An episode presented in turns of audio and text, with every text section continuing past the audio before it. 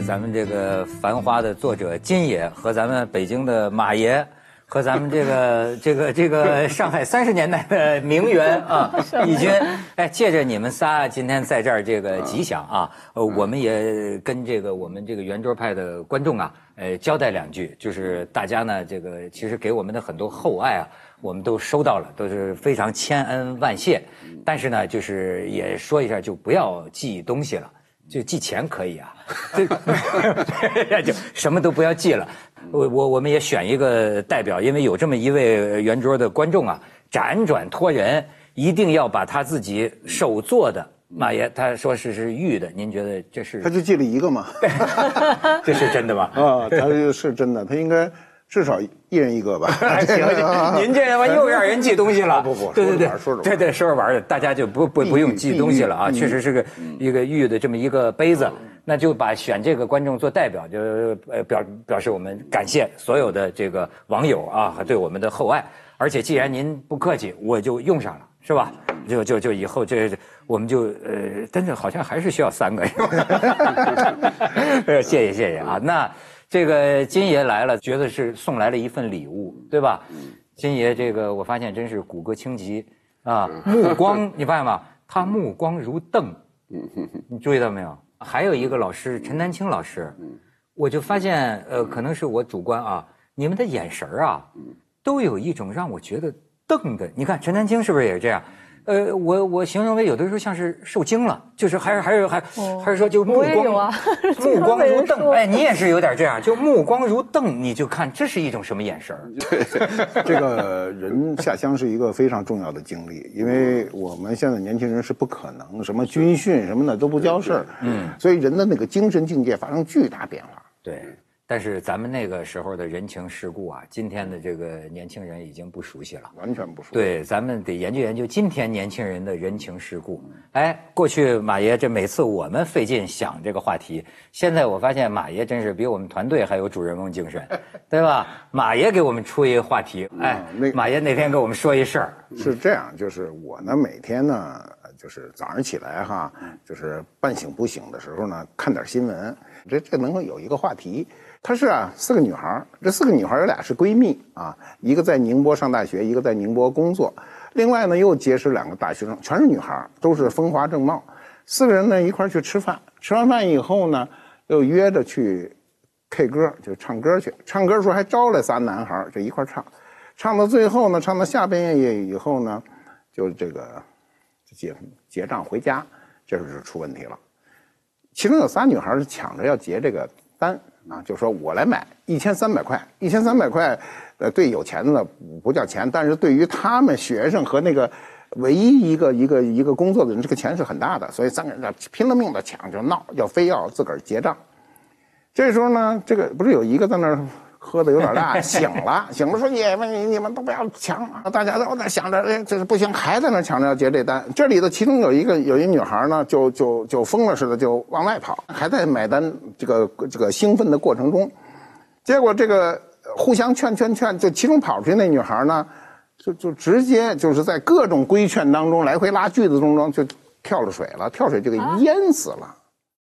就直接被买单淹死了。那三个男孩呢？三，我就，我觉得那三个男孩都没有用，从头到尾新闻里根本就把这三个人给给去了。然后呢，这个事就发展到死一个人以后呢，就要有官司。有官司，这个家长呢就代表他死者向那三个女孩就提起诉讼了，对啊他们赔五十万，赔五十万块钱。哎，你赔五十万块钱，你你你这个事儿就是你本来是闺蜜，关系那么好，是为了抢着付钱。法院还是不错，就调解说，你看这个事儿啊，起因是个好事儿，结果怎么弄成这个局面？大概花了十五万。我当时就觉得社会风气巨大变化啊！我们年轻时候都是逃单呐，全跑啊。谁就我我我这就是说起来都对我早期的朋友都不公，他们就是你他谁请客，我们都得看着他，要不然他他最后都不一定买单，你知道吗？哎，我们这朋友多了，我小时候啊，有一个人突然请我们吃饭，那时候我们不懂，说呀那么抠的人他请我们吃饭，那所有人说哟，他这回怎么怎么他有什么好事我们就全去了。去了以后做好了以后呢，你知道那时候买单跟现在不一样，那时候先买单，谁让你后交钱？你你你点完菜就交钱。他点完菜，他他跑了。我们坐那儿以后呢，哎，他人呢跑了。等会儿我们有一个人反应快，说啊，公共汽车站跑，我得跑到公共汽车站。然后他正在那儿挤那个无轨电车呢，要往上挤，然后一把给他薅下来了。结果他说：“哎呀，我是我哪能请得了你们吃饭？我就是开大家一玩笑。”我们从西郊到了那个东安市场，现在叫呃，当时叫东风市场，都坐下来了，最后就鸟兽散。马爷就深深的感慨，社会风气怎么变得这么好？对，不是我跟你说，我试着解读啊，但是都是瞎说啊。这个要买单的女孩好像是个到这个城市打工的，嗯，她们原来是闺蜜，嗯，呃，那个被请的女孩呢，好像是在那儿上大学的，嗯，其实就说她最后急着要买单呢，呃，那边那几个女生呢。呃，首先前提是都喝醉了，主要是喝醉了，对，主要是喝醉。对，但是这个喝醉里头，哎，醉里他有不醉的意思，有潜意识，有潜。就是那几个女生呢，觉得他没钱，因为是在这打工嘛。嗯，哎，我就自己瞎猜啊，他还有点自尊心这么个劲儿，就是说，哎，我要你怎么能说我没钱吗？我不能买单吗？说，哎，你别你别买，你在这打工呢，你我们买我们买。我当时我看完新闻，我先想，我们年轻的时候啊，就是这种逃单经历特特恐怖。我我无数次这种事儿啊，第一次是在深圳，吃大菜吃特高兴，最后要买单的时候，那请客那人找不着了，找不着了呢。有人反应快，你知道在这种时候准有反应快的，说哎呦家里有点急事先走了。然后走到一定程度，突然就有人明白过来，谁也不能走了，咱走这怎么办呢？然后这人就不回来。马老师说这个事，我是看好像看到什么新闻上有过的。对，这就是最近的新闻。我就觉得这个一个肯定是喝喝喝多了。呃，喝多了之外不算他呢，好像现在年轻人这么有一个人买单来这么买的不大多，因为我看现在八零九零后那种都是 A A 制嘛，哎，都 A A 制，而且呢 A A 制听说现在因为有了微信支付以后啊，这上海人过去也是喜欢 A A 制的啊，但是现在的八零九零后他这个 A A 制啊，你比如几分几毛钱呢，还有比如四个人吃一个饭，他因为有微信以后更加清楚。啊，小数点后面都能对啊，你本来本来的话，你还要付那个那个那个什么毛票是吧？但是呢，像这种他们这种关系，我是非常好奇，就是他们四个人啊，他怎么会？是不是因为还不是到一个大城市，是还是用这种像宁波啊那边，可能还是接受上一代，上一代因为都是要要买单，因为刚才马老师说的这个是跑单。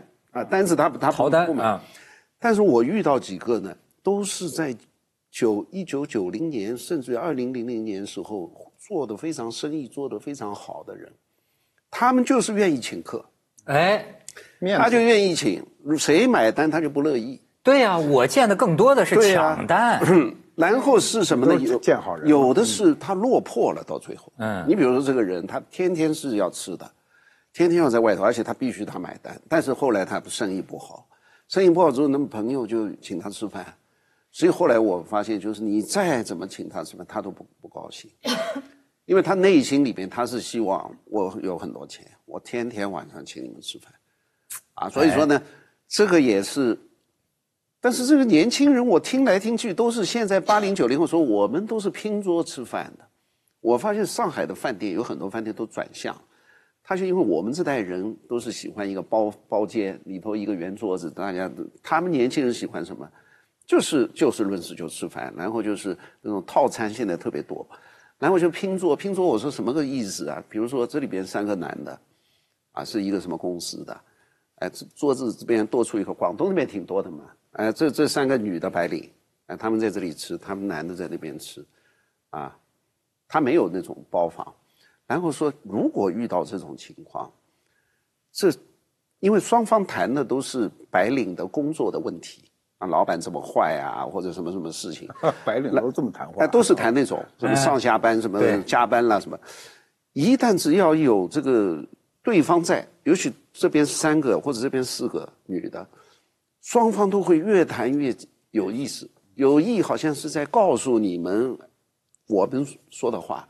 那么对方也特别起劲啊，那么我就不懂了。我说你们这个到底这是什么意思啊？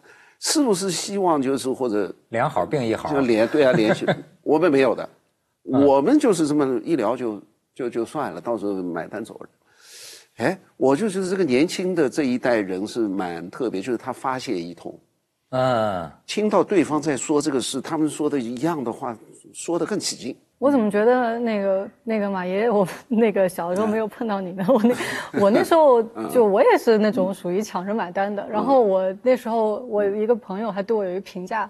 一个一个一一个男生朋友，他就说我我观察你很多次，他说你老抢着买单，你肯定嫁不出去。就是他说女的，他说因为什么呢？他说你大家一起吃饭，一个女的抢着买单，让男的都没有面子。嗯，他就觉得他说你肯定嫁不出去。那我跟你说，现在在年轻人当中，尤其是大城市的年轻人当中，尤其是西方的社会的年轻人当中啊，这个男的买单这个东西啊，也在软化。对的，你你明白吗？你甚至有一个就是女权、女性主义什么什么学者啊，在在英国在那儿还说呢，他说这个男士买单本质上是西欧的骑士精神的遗存。他说，但是我们女性对吧？这里边就有一种就是说把女性当成物啊，你是物主吗？你是物主吗？你你买单，连这个都反对。但是呢，当然他这个是小众的声音，大部分的女性，你看，即便今天说是女权高涨，但是我看他们做的这个调查呀。还是就是说，呃，觉得这个这个，呃，男的要是不买单啊，女的很不高兴。女的 不是，但但是你知道现在真的，现在有的那个相亲的，你知道吗？嗯，相完了亲啊，互相不一定看得上啊，回去一个这这这个这个微信就过来啊，就说刚才呃五百多块钱，你看你是不是一人交一半？这事儿就算两清了。这事儿就算两清了。还有，据说是现在的年轻人里头是。通常是女的要比男的更主动大方，反而就是说现在什么九零后什么，我听他们讲说，比如有一个例子说，一个男孩子和两个女孩子偶偶遇，偶遇以后漂亮一点的女孩子呢，她还等着人家男孩子追求，但是现在男孩子据说是都是宅男，都是不会很懒，都是不会不会跟你跟你有什么联系。等他过了一个多月，想起这件事，觉得这个男孩挺好，去联系他。他说：“我早就和你那个女朋友谈了，早就谈了。”就就是说，现在这个男孩子，就是说他是越来越不愿意，更别说你买单请客什么。就说这个传统，好像我觉得到了，就是目前这个阶段是会真的。现在你知道，有的女孩就会是真的，就是你跟男的还真别谦让。比如说一男孩，呃，就是可能是挣钱一样多的吧，那请你吃饭。说男孩本来要买单，这女孩呢，一般像现在独立女性是吧？哎，就说哎，不要不要我买，那么那好，你买吧，你坚持你就买吧。啊，就是哪像我们，我这个我这个年龄圈啊，还是抢单，就是说马爷，他有时候抢单有些，呃，还意味着某种啊，谁混得好，谁是混得不好，这跟面子有关系。你知道那天是谁给我讲一个？就北京亲戚，哎，一家人会餐，就说这个大舅、二舅、三舅。包括他们的老婆，到最后呢是大舅一定要去买单，二舅上去把他抱住，二舅要买单，然后三舅也上去，三个舅舅在打肢体肢体小时候看挺进行肢体冲突，然后三个舅母在一边劝把钱放下，把钱放下，就是你知道，但是谁要成功的抢到了这个单，哎，亲戚们都会讲，哎，这个你们家这个出息了。或者说是哎呀混得不错呀，什么？他有一种这种面子上的这种面子。哎，上海人讲不讲这个？上海当然也讲，但是上海通常都是大家说好的，哎，就是事先讲好，哎，都都都都是讲好的。我指的不是要好的朋友，要好的朋友可能就是大家心里也会记着，这回你请客，下一回我，啊，除非我刚才说的那种特别爱请客的，别人请客他生气的那种。对上海人，其实可能当时他有抢的，也有不太抢，但是他后头肯定记得特别清楚，这顿是谁请的。哎，我其实小时候我就听的这种，就是他能记得多少年前谁他请他吃的饭，下次一定要他买回来，都记，都记。我们刚才说的有一个重大的失误啊，它是有时间差的。我刚才说那种不爱买单的时候，是上个世纪八十年代，就刚刚有个别人有钱能请别人吃饭，大部分人都是吃蹭。嗯，那么吃一顿大饭呢，都会记忆深刻，因为我们有我我我有一次吃的就是也是逃单，就是就最后没逃嘛，但是很可怕那次。嗯，那次是一个人呢，一个朋友要赴日留学了，第二天就起飞，早上起来就走了。头天晚上带着他的女朋友请大家吃饭，在北京当时最贵的那个肥牛吃饭，两桌还不三三桌，特大一个场面。那人那天穿的就是那种我印象深刻，穿一那个黄色的裤子。你说谁穿一黄裤子，鲜黄的，还穿一个那个白白白皮鞋两头乌，那种就就就南洋华侨。对，要出国了呢，请大家吃饭。请了，最后都到十点多钟了，有个要买单的时候呢，他请大了，钱不够，钱不够，他说我回家拿钱去啊。那当当然谁也不会拦着他回家拿钱，他就回家拿钱去了。他问题是这一桌子人先一开始还高兴呢，高高兴高兴就不高兴了，因为走不了啊，也可能是因为等，就大家觉得时间漫长，就是由特别欢乐的一个景象呢，最后就变得非常沉默，所有人都很沉默。你说这种啊，对对吧？你明白吧？因为谁也不愿意顶他这雷去买这单，最后他还是回来了，大概回来十一点多了，大家呼才一口松口气儿，而且情绪就起不来了嘛。嗯，大家就是一路多保重啊，就是送他就送他走了，那是八十年代。后来抢着买单是九十年代，就是后来改革开放以后，后来大家钱包鼓了，有钱请人吃饭，这是关键。对，最夸张的就是马老师这个一说，我想起一件事情。原先有一个一本有有意思的书叫《春生旧梦》，啊，里边说的一个最夸张的买单的例子，就是，呃，当时上海有一个是富家子弟啊，这人叫叶仲方。啊，他的爸爸呢叫陈叶承宗，就是有上海有个中学叫承宗中学，就是他爸爸办。哦，这个人是真正的富二代。然后他呢，就是有一次在大西洋啊，大西洋请客，大冷的天气，大西洋请客，很多很多的朋友叫过来，因为当年的上海呢，二十二十年代末的时候，上海没有没有这种空调嘛，所以都是穿裘皮大衣，都是最冷的天。他故意把这个屋子烧得像一个澡堂子这么热，啊，他就穿穿你那个短裤，就站在站在门口，就夏天那个打扮，给那个那个黄酒啊什么里边都放那个姜片啊那种发热的那种东西，让这帮人喝，烧火炉，那么一进来这么热的，个个都把那个裘皮大衣挂在门口了，喝到最后他就出来了，他一直不出来，喝到最后他出来，他说各位啊，实在对不起。说今天大家是不是喝的挺好啊？喝的都汗流浃背的时候，他说：“我今天没钱了，把你们这些皮大衣是都当掉了，当掉了。”他说：“没办法，他说我我也没钱，所以呢，就一把当票嘛，当票就扔在这个。”扔向天空，他人就走掉了。走掉以后，这帮人都穿着短裤、短短袖的，外头就下着雪。黄包车，你你你坐在上面，狼狈的，简直人人都骂。图什么呢？图什么呢？要搞这个？当时这种怪人特别多，哎，宣泄。结果呢？过了一两天，每家的他都朋友嘛，每家就来一个佣人，拿一个大盒子。说说对不起，他说那个我主人替你买了一个新的，那他拿过来一穿，确实合身的。他就是做这种，这当时有钱的人和现在有钱的人干的事情不一样。他先戏弄你一下，然后最后又救济你一下。这个人非常怪，而且他又是经经常做这种恶作剧的事情，或者化妆成一个乞丐，或者是干什么。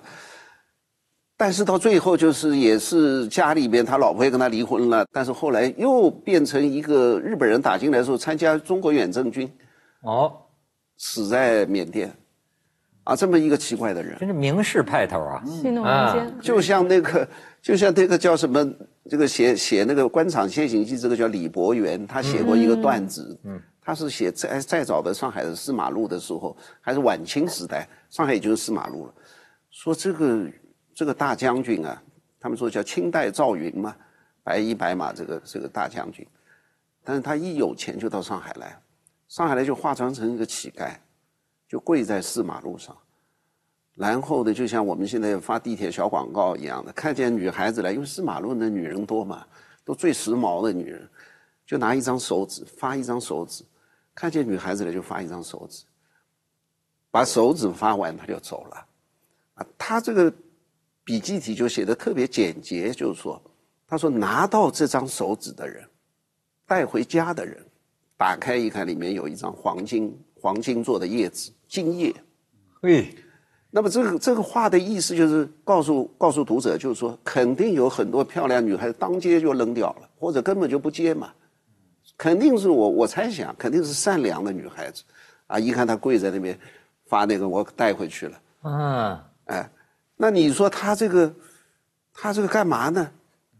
后来看那个北京的这个，也是清代的笔记里面也有，就八旗子弟当时就是有这个时髦，就是不像现在的富二代，他买一个什么法拉利或者什么的，他们散财不让人看见，他就是做乞丐。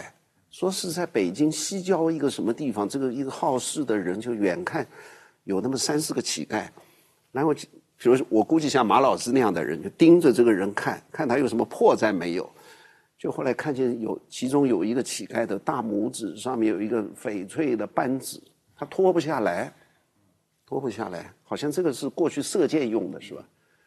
结果他就候在那边看，结果到了黄昏的时候，看见两辆豪华的马车过来，还有太监出来，车里头给他们更衣、洗脸，然后换换上那个那个那个锦缎的衣服。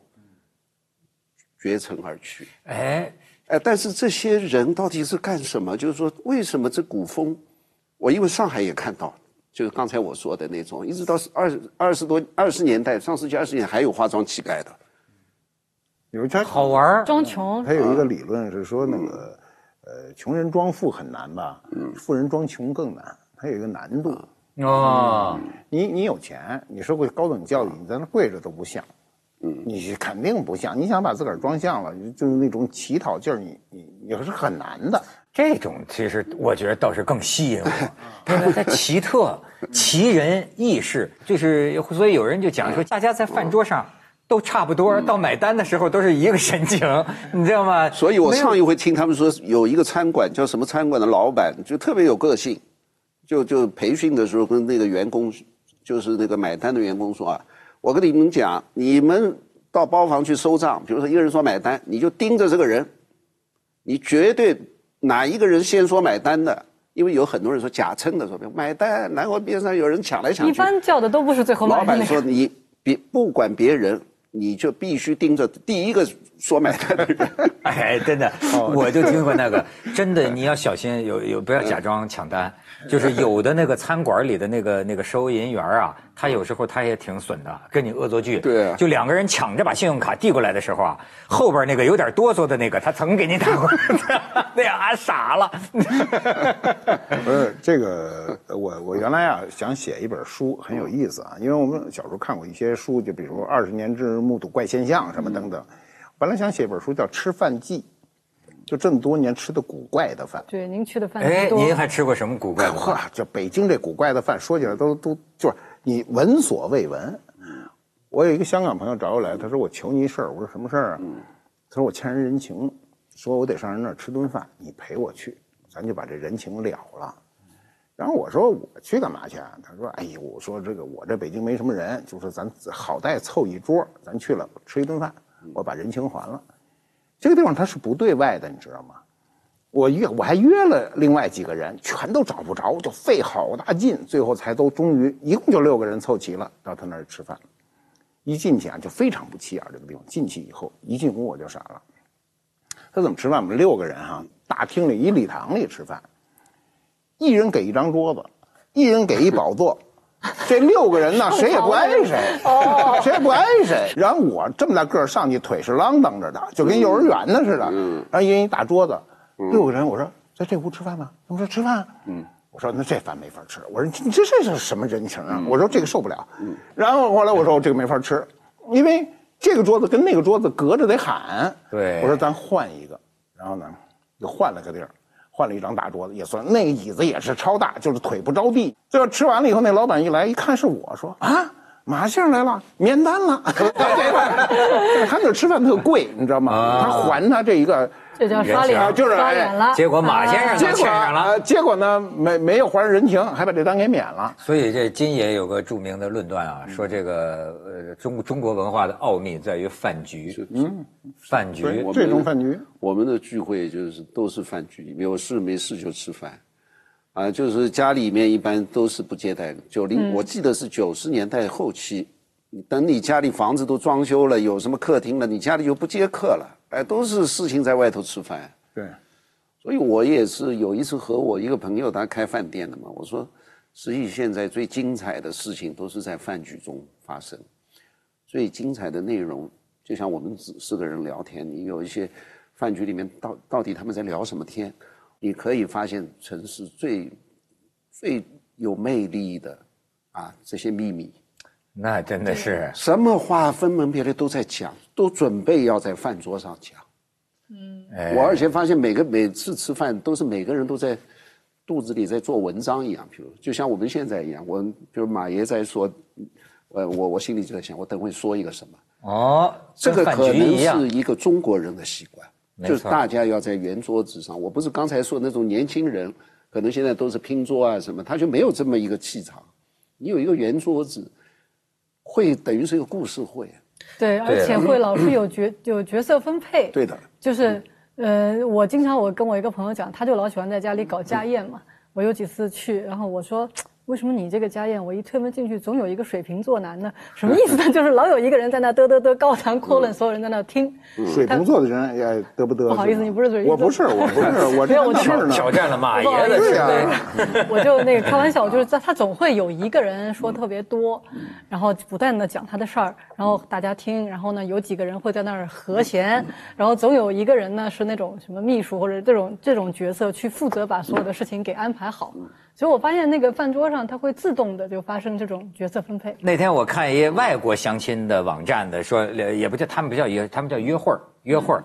说现在的年轻人真的跟咱们这岁数不一样，这男的都能到什么程度啊？就是说俩人就是呃交友软件约了，啪见个面见个面之后呢，这男的看了看，就是说建议咱们俩 share 一个汉堡包，啊，然后呢就弄一汉堡包，汉堡包来了之后呢。这男的把这个汉堡包一切为二，然后看了看，自己又把那大的那个，然后完了最后就说这个 A A 制。后来他们讲这个段子就说什么呢？说你看西餐呐，它 A A 制有合理性，对，它是分餐制的，一个人一个，那确实可以分得清楚。中国人实际上呢是分不清楚的。也就你在国外生活过，你觉得他们说的那种说？老外真的就是这个 A A 制，甚至 A A 到夫妻吗？没有没有，我觉得还分人分人分人。但是有哎，其实有，就是说有的时候你会发现你要抢着买单，他们会特别惊讶。我就前一阵子我在英国，我跟几个朋友，其实我们都还是就我们以前是同学，都算比较熟的。然后去博物馆完了，大家就喝杯咖啡。其实没没几个钱，然后到要买单了吧？其中一个就问我说：“哎，先先他先说你这能报销吗？”我说：“不能报销。”然后那我一想说：“我说这没几个钱呀，你想就一杯咖啡就就是几个英镑嘛，我就买了。然后我就想还要，因为我信用卡还要分开很麻烦。然后另外一个女孩就非常惊讶，她就她她她当然就很感谢我了，但是那种感谢程度，我就觉得像我请了一个什么大餐一样。她就是说特别感谢你，我就不至于吧？就就就几磅钱。但是他们呢，有时候就咱们中国人讲面子面子哈，他们现在英语不是也收录了这个词嘛，就是那个 save face 嘛。但这个是一个很中文的表达。他们说那个老外如果在中国住过，他们会明白你在说什么，叫那个 save face。他们我还我他们说他们一般不这样认为，他们所谓的面子就是尊重，是那个 respect，就是你对我有足够的尊重就够了。不像咱们的面子好像分得很细，甚至要到怎么样才算个面子啊？怎么怎么样就很复杂。得有光啊，光有面子不成，面子得有光。怎么解？怎么理解？就是别人看得见，得让别人看见啊。还有一个面子上的问题，就是说是不是一个平等的？就是说，你比如说送我一个三百块钱的东西，请我吃三百块的饭，我要比你多一点。啊，那么这个就是日本人说起来说不要给人家添麻烦，是吧？所以日本人送礼都送很小的东西，我觉得这个是非常好的。对，点了一桌子菜也有这种，啊，就是要让你觉得啊，你你你的礼物非常贵重，或者你请的饭非常好，啊，他不是从这个，你刚才说这个买单，可能也是他们那边平常都是，啊，大家都是哎，就是说被惊到了那种感觉。对对，有点被惊到了。哎，这个这个这个还有一个问题哈。就是早期吃饭就有人特别爱请客，他其实是他的社交。对，北京有一个非常重、非常有名的一个家宴，谁家菜啊？他们家呢就是在家里，就是在一个宿舍楼里。他买了，当时买了两个大的呃房子给打通，然后他们家的厨房可能还衔接到其他房子，就是一个正经的操作的厨房，永远有三四个厨子在那干活。他们家是吃流水席的，吃流水席呢，永远是桌子拼桌子，大桌子套小桌子，就是不规则的一个桌子。然后呢，因为我跟这个人还算挺熟的，但是我没去过他那儿吃饭，他三番五次的邀请我吃他们家家宴，那我就去了呗。那我认为你你你要请我吃饭，就是有限的人什么，大家说说话。但是他那个家宴永远有生人进来，就是你吃了半截就会有人。哦，我可能知道你说谁。对，这非常有名。然后不停的要加凳子，加凳子呢，就是加凳子加到什么程度呢？加到最后就是，咱俩虽然不熟，咱俩得坐一凳子，知道就是因为人太多。然后呢，在吃饭的时候，最后出来以后，他他们就问我有什么感受哈？我说唯一的感受是我平生没吃这么吃过饭，就是全侧着吃，因为人太多了嘛。他把那也十个人的上面能坐二十个人的筷子，我说我从头到尾都是这么吃饭，要不然你这么转不过来，不够宽吗？左撇子还不行吗？啊，不是，那左撇子也叫侧着身也行嘛。就是，就是他就是就是从我到来到走，他是不停的上菜，这个菜吃完了，你可能你走了，下边又来人又吃，他那个饭连轴转的吃，非常有名的流水席在北京很有名。后来据说后来搬了。你说这些人他过的是个什么瘾呢？就我我就不知道，他那时候还因为他是宿舍楼嘛，一进他们家门口那走廊里，就是那个二十四瓶一箱那塑料筐里垛着那啤酒，垛着垛像那个餐厅里都没那么多啤酒，他就喜欢这事儿，他往里搭钱呢，对呀，没有人给钱啊，到这都是白吃的，就是图一热闹，而且在这一桌子上，从你进你进来的时候，人家已经正在吃呢，你甭管什么点进去，你人家正在吃，等你走的时候还有新人来，就是就是这样。就像以前那种人，不是有门客吗？对，就门客就在我这是门客，对，我就就是那种主人的感觉。这是典型的流水席，对，哎，他是觉得这样有有面子，对，有面子是吧？你说上海人会干这么吃亏的？有，也有，也有。刚才马老师说这种也有，我我我知道，我有一个朋友家就是他们他们家里就是这样的啊，他们家就是二二十四小时都有呃都有热菜热饭，随时都会有人进来吃，啊，就是。他这个不是像他江湖老大的感觉啊，他不是还有一个可能是因为工作原因，比如有的人那个那个晚上十一点钟来或者怎么样的。那我上一回听那个那个那个那个呃詹宏志台湾的那个詹宏志讲，我也倒是也是类似于这种。嗯，哎呀，我说这个非常感动人的，就是说他他太太不是过世了嘛？对对对。说到他太太一个段子，就是说他当时詹宏志只有他是开公司的。像那种什么罗大佑啊，什么什么杨德昌啊，这批人都是当时在玩电影，那么都没公司，那么就叫那个，就是说，呃，要叫那个詹宏志出面。对，这帮人都是半夜三四点钟都会来敲他们家门的啊！一敲门，他太太就开门，就第一句话就是：“你吃过饭没？”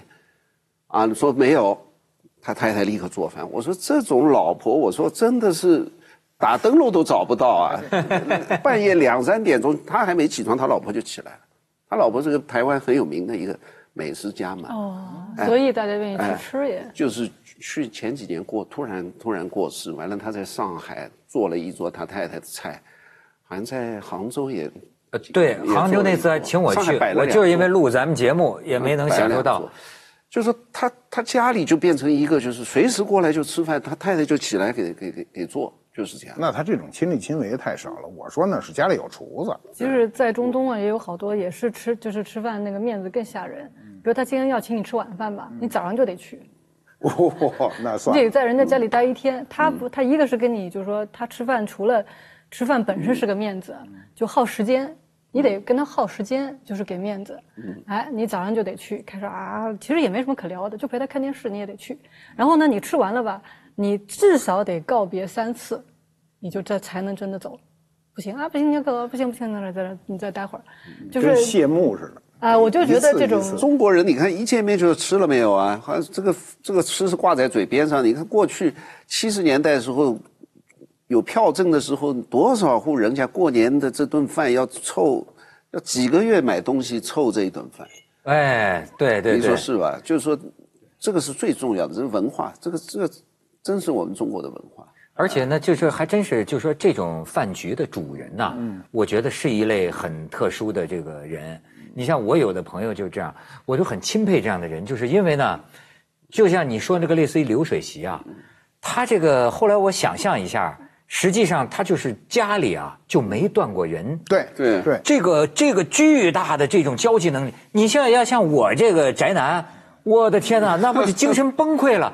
他就是从高兴。然后呢，你可能这一家人呢，他就是杭州的名人，上海的名人。或者北京某个圈的名人，谁来了朋友都知道往他家带。对，他他呢就是坐在那儿，哈这哗哗哗哗。当然，你你你不能从实你你可也可以从实际的角度去理解他。那当然，这个关系网是不得了的，对吧？但是从另一个方面来讲，我觉得这也是一种人，就是他过这个瘾，他心理上的极大的满足。对这咱就折磨呀！我就说，这家从早你得穿，至少你得穿好衣服吧。嗯。这家一波一波、一批一批的就来啊！尤其他变得非常有名的时候，就他流水席有名的时候，全是生人，就是都是生人。嗯，有时候还一开始还介绍介绍这张三李四，后来就谁谁都不认得，就也没介绍也白介绍，就不介绍了。吃完就抹抹嘴就走了，都特高兴。你你像那个你讲这个，就我就我我就发现有的人有你比如说那个美国有个艺术家叫那个安迪安迪沃霍，嗯，现在不是卖上亿的那个哈安迪沃霍，他到最后呢，就是他有一个那个大的 loft，就一个一个车间，最后你就觉得所有的纽约的这个社会零散人员、街上的流浪汉、精神病，各种各样的这个这个带着人就到他那儿就吃喝。哎，他当然跟他搞的艺术有关系，他就可以关不是他甚至他录啊，他就录，所以后来有些人就说他利用这个一些个比较弱势的人，他就不管他永远看着也有这个这个这个乱七八糟的那种畸形的人呐，各种各样的人都知道他这个大车间一样的地方是一个，就都往这来，他拍，最后一直到发生了一个事儿嘛，就是他拍的一个街上的一个女子，最后冲他开了一枪嘛，嗯，啊，这是重伤。就发生那种事儿，美国一个那个作家叫杰克伦敦，他也是，他到后来发达了，不是在美国建立一个巨大的庄庄园，叫狼巢还是叫什么巢？野兽的这个，然后集中所有的你你能写东西的人全部到他那边，认识不认识不管的，就是最辉煌的时代。喜欢巨人儿，然后最后着火烧掉了，这整个一个大的庄园烧掉了。现在唯一保留这个就是这种这种文化的，就是。那个农村的葬礼，农村葬礼都是吃流水席的。对对对，农村葬礼还是以来人多为荣的，就是谁家老爷子死了，说吃三天大席流水席，人来的来的越远的人越尊贵。他还不是说你身份，比如你说我赶了五十里路来吃你这顿饭，那你就是贵宾吃吧。结婚没有吗？结婚结婚没有，中国人一定是重死不重生的，生不结婚也吃啊，怎么不吃啊？吃结婚没有吃流水席的，只有死亡吃流水席。结婚就是那一顿，完了散了。死亡是死亡，农村吃三天是正常的。有钱的人就是三天从早吃到晚。哎，你说这然后那个丧葬文化，那个就是就那个吹鼓手们，就唱歌的，现在有唱戏的，什么都有。那就是一天都不那嗓子都不闲。等于说一个聚会了，实际是一个一个一个十里八。如果你这个人是很有名望，或者就是有钱啊，然后十里八村的人都过来吃一顿。所以。问题是，是永远是谁来买单？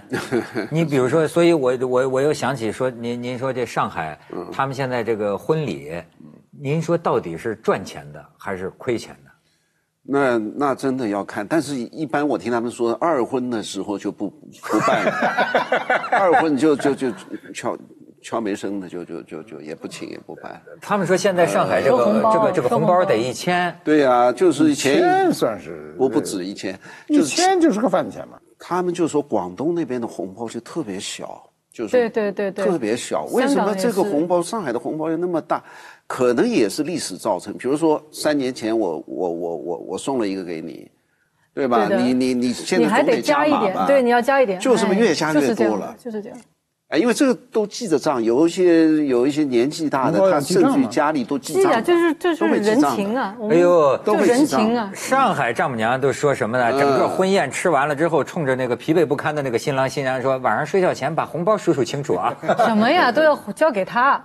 是吗？有的是，因为他会去，他要去还债。对，因为之前是他，比如说他是就是他欠了人家，或人家欠了他的，这个这个人情得归到他这儿去。好啰嗦呀，这个好麻烦呀。是蛮麻烦，是麻烦。因为呢，这个是联系到七十年代、六十年代生活经验过的这些人，就会出现这种事。哎，将来我相信也没有，因为这一代人的家长都是都都是六七十年代都是非常。非非常紧绷绷的过日子的，我觉得那种那种人情，它就是个枷锁，那种面子啊，我就觉得你当活，你活半天就觉得老，你这一辈子记的账都是给别人活着。对对对，所以所以我就在这点上，我觉得这个上海的很多现在还有的这个风气啊，我就觉得特难理解。按说上海人是最实际的人，对吧？嗯。但是呢。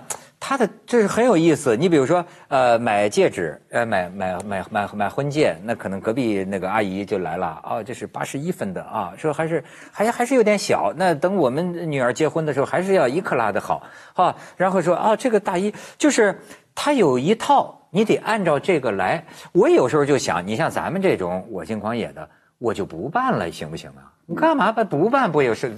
不办会在他周围社会里造成什么呢？他你办不办就要看你跟你你妈妈的关系了，对不对？对。你有的家里就是这个孩子不听父母的话，他完全也可以不办。但是有很多很多就是孩子是被家长控制的。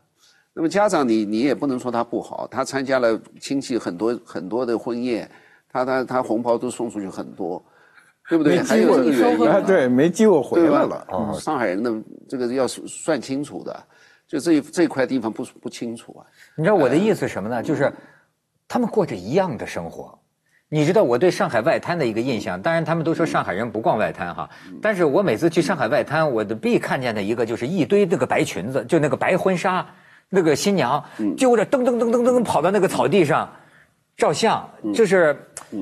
就是为什么都要这么一样呢？这个嘛，怎么说呢？这个这些人也并不一定真正的是上海人，都是新上海人也有可能。啊，他要照一个相，那然后然后呢，寄回老家给大家看，我在外滩结婚。但因为这城市里边没什么地方可以照相啊，结婚的。你比如像像俄国不是什么莫斯科红场啊，或者什么地方也是这也是这种，这现在变成一个习惯了。我这一代人好像还没有啊，结婚要婚纱要拍照，什么都没有。嗯，现在有几个地儿嘛，一个是青岛的八大关，啊，一个是这个厦门的鼓浪屿。我在鼓浪屿那时候不是鼓浪屿，我老去嘛，看那个婚纱照，哎呦，有一个婚纱照把我惊着了。那女的，哎呦，因为我先看见是正面大白婚纱，哎呦，那很漂亮。一转身后背，昨天晚上急得火大，全是拔罐子那红印儿，后背跟个金钱豹似的，全是。我说这得多大火呀？因为她裸着背嘛。啊，那就是他也着急啊！你看着他那什么婚纱和什么多美，他他不定着多大急。对对对。其实上海人就是一个方面特别实际啊，其实也不止于上海。就是我就觉得但是一方面又特别爱面子。他是实特别实际、特别精打细算的做着一个很不实际的一个事儿。为什么呢？就是其实它是一个，就是英文你讲那个 social code，就是其实是一种一套社交的这个密码，就说你不这样做，就是别人会说你。你觉得你是生活在一个社交密码的网络当中？我记得我小的时候，可能八九是八九十年代，那时候刚兴起的，有人什么，呃，旅那个旅游结婚，就是他不办婚宴了嘛，就去旅游了。我就听见大人背后会说：“哎，那他就他没办呢，他没办，你就会被人家非议。”其实上海人是很重，就是说人家背后会不会说你呀，或者怎么样，很累。刚才那个文涛说的，他是一个一个一个，好像大致上面上海有那么一个。情况，但真的落实在个人上，也是每个人不一样的。嗯，有的人也就不记，周围我也有些，我刚才在想，哎，有的人也就，呃，悄悄的办一下就好了。啊啊，或者说我们认定了上海人会这个样，但是他他他有各种各各各样。哎，所以刚才我讲到这个饭局，我就讲个段，我看的一本书里面讲到一个段子，我觉得这个真是，啊，就是说我们既定他他是一个一个一个坏人，或者一个一个一一个一个。一个非常明显的，这个人是一个标签，就是有一个人是后来嫁给那个胡兰成了，叫叫佘爱珍嘛。上海话呢，过去叫白相宁嫂嫂，啊，就是就是等于女流氓了，叫白相宁嫂嫂。据说她枪法非常准，啊，她是百步穿杨的这么一个人。后来嫁给一个一个一个一个一个七十六号的那个叫谁，就是是一个司机啊，就。出生的，这个就被后来被那个日本人暗杀的啊，他是属于汉奸嘛。那么当时在吴四宝是吧？哎，对，吴四宝。哎，他当时在孤岛时期呢，就是这个七十六号和那个和那个国民党啊，互相关系非常尖锐啊。首先从银行方面，银行方面，今天我打死你一位，你明天我们必定会打死你。双方暗杀人，都是饭局上面。他们吃饭就是说，就是里边讲一个段子，就是说，啊，今天我们要行动了，那么就在一个饭一一个一个一个包包间，那么这个佘爱珍就说他不放心，他说等一会今天你们要行动之前，我进去看一下。那么手下人就带着进进去一看，一个包间那个可能是我我我想象中一个画面，那门帘削开一看，里面坐了一桌人，啊，对着门的这这一位。然后手下人在耳朵边上：“说一会儿就把中间这个这个人是银行副行长，我们等等会行动就把他打死，啊。”然后这个佘爱珍就说了：“啊，这个是非常特别的一个。”佘爱珍就说：“这个人太帅了，啊，这个打死他好像算了，还是换一个。边上有一个老头，一个大麻子，等会就打这个人。”啊，就是说佘爱珍这个人给我的印象中啊，就是大致的印象中就是心狠手辣，但是这一块上面，还是个颜值狂。结果结果真的，佘爱珍一转身一走，过过五分钟，枪手就进来，对着对着这个正门就一个大麻子，这个大麻子实际很死的很冤枉的，无辜 就因为我有麻子吗？什么？就是边上那个人帅啊，对我就举这个比方，饭局。发生这种事情，全靠卖相好啊！上海人不是就喜欢讲卖相，卖相好，卖相好能救命啊！上海人爱讲这个卖相，这个是个怎么理解？您比如说，我看，哎，您有的，看来你对上海人特别熟悉，过去交过交过上海女朋友，大概是。我想交，真的想交，但是他们看不上我。就是觉得就是不可能，怎么不可能？卖相很好的，我卖相很好的，很好，卖相好。现在好了也晚了，不会吧？不，就是你看，你有个好朋友叫毛尖儿啊，我看毛尖儿写文章写这个金爷，就是说他是典型的老克拉啊。我我自己不大喜欢这个名称，呃，这些老所谓的这些老科啦什么什么，这这个是范围很大的。实际就是年纪大的上海人，就是 classic，就是那从那个词来的，就很经典，就他们有个范儿，就是比较经典的有那个范儿。老 classic。但是那个上海话里过去还有说这人小开是啥意思？小开就是不是小克拉吗？不是不是不是不是小开是什么？就是等于是富家子弟，就等于他爸爸肯定是个老板，然后他爸爸很有钱，但是他小开的最重要的说就是他什么事情都不会不懂的，不会干的，不是就甩手掌柜就是。那那个白象呢？白象是玩儿，这不就是玩儿？要打扮的卖相很好的去玩儿。你知道，我想起说什么？他的这个小说一开头啊，这《繁花》一开头啊，讲到王家卫的那个《阿飞》，《阿飞正传》，嗯，就是看着这个梁朝伟结尾的地方，对，结尾把头发梳的，然后拿两沓钱数，这精装啊，把这个衣服穿好出去。他说那半分钟是上海味道。上海这种人蛮多的，你说的这是打牌。白天睡觉，他就是这市民中有一部分人，实际过的甚至于过着民国时代的生活都有的。但他收入来源呢？他就靠这个，靠这个打牌。他甚至于在家里有有点钱，或者他的生活真的是等于非常边缘的，但是又特别上海味道。哎，因为他一说，像有一些上海有一些地方，当然现在都拆掉了，比如说像提篮桥啊、曹家渡啊、十六铺啊那种地方。鱼龙混杂，它是自自然等于堆聚拢起来的这种城市的副中心。这种副中心呢，它各种经历的人都有，是是四九年之前，啊，各种背景的人，他还是保持这种样子。有的有的老头，他还在喝咖啡，还要干什么？啊，放一块饼干也要摆着看着，这种，他都是过去那种那种那种积累的东西。他就是生态里面就各种人。靠各种手段生活，因为我在上海啊，没少买这个各种文物嘛。哎，在上海买文物的时候，就碰到各色人等。是，他跟北京人是不一样的。上海人很会退，就是所谓退套，就是不行我就往回退。我要把这个事儿成嘛。比如我，我有有一年啊我去在那看见一个黄花梨床，特喜欢，喜欢的不行。然后我心里觉得这床那那个年月，我认为值八十万就已经很多了。嗯，但是那我想买，我就追这个老老板。这老板呢，他不是做这生意的，他是做这个洗浴生意的。但是他赚了钱以后就老买这些东西，他又有各种兄弟帮他弄。然后我认为这东西值八十万。然后呢，但是你要特别诚心想买呢，你得加钱嘛。就我就努的一百万，我就要买。他说我不卖这，我终身都不会卖。然后我又为了使他这个能卖哈，我就咬卯足了劲给了个不值的钱，就我认为都不值的贵嘛。我就说我是能出一百二买你这床。他想都没想，他把我给踢了，说门都没有，不可能有这事儿。说我这个什么人，你来上我这儿洗澡啊什么的。然后这事儿呢，就那个床上我就老惦记着哈，就是问。隔了两年，他旁边一人给我打一电话，说他那床要卖。马上就告诉我了，我打电话，我说为什么？他说：“哎呦，他这个老婆生孩子，他现在没钱，老婆生孩子了。然后呢，我呢就很主动，我电话就过去了。我说：哎，我说你那个，听说你那床要卖吗？卖你啊？啊，多少钱？他问我多少钱？那我我不给过一百二吗？所以说这个这个古董这个古董本身没有价钱，那个价钱就是人为的，它不是葡萄，你那个市场上它有个公平价钱。我说这样。我说我出个一百二，对不对？他说对。我说我给你六十万块钱的话吧，你是不记教训的啊！就我那么钱追着你，你不卖我啊？我那么诚心，还请你吃饭干嘛？你你光请我洗澡啊？你不卖我？然后呢，我给你六十万，你不计教训，六十万减一万，五十九万。一你答应，一分钟以后钱就在你账上。嗯，二话都一个磕巴都不打，他不跟我讨价还价。OK。哎，他有这一套，就那个。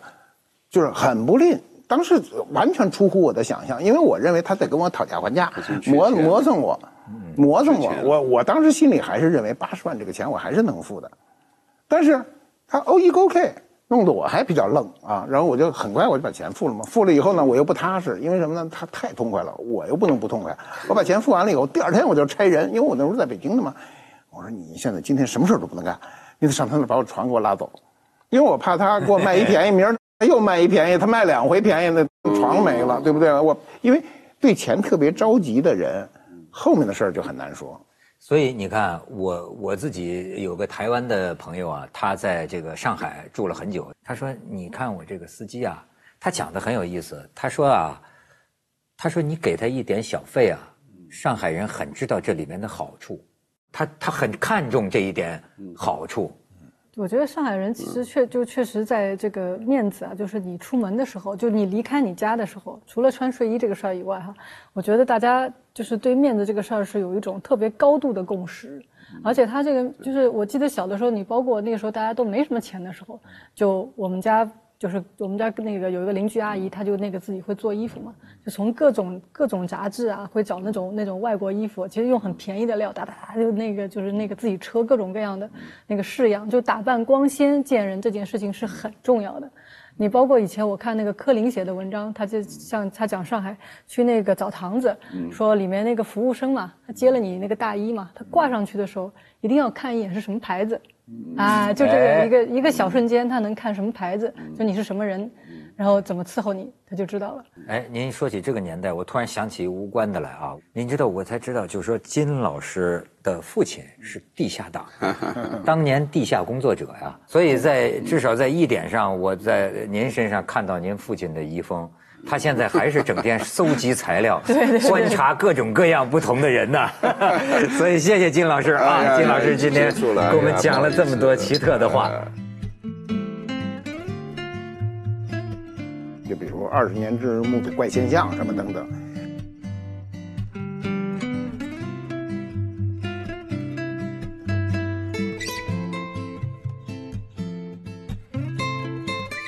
比如说，那个美国有个艺术家叫那个安迪安迪沃霍，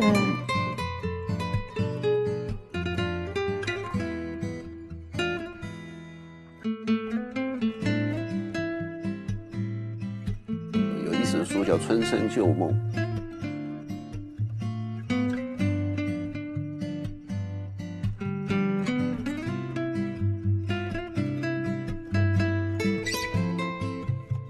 十六号的那个叫谁？就是是一个司机啊，就出生的这个叫吴四宝是吧？哎，对，吴四宝。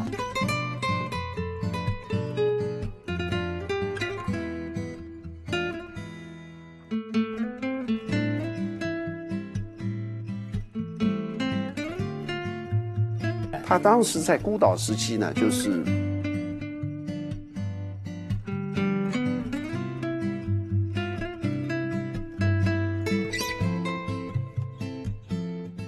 包括以前我看那个柯林写的文章，他就像他讲上海。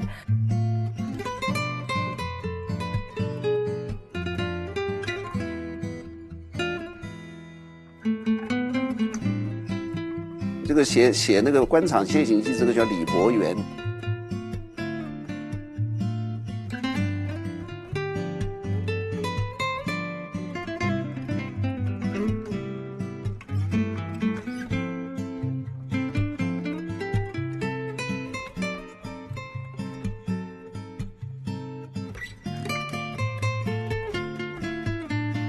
这世界很酷。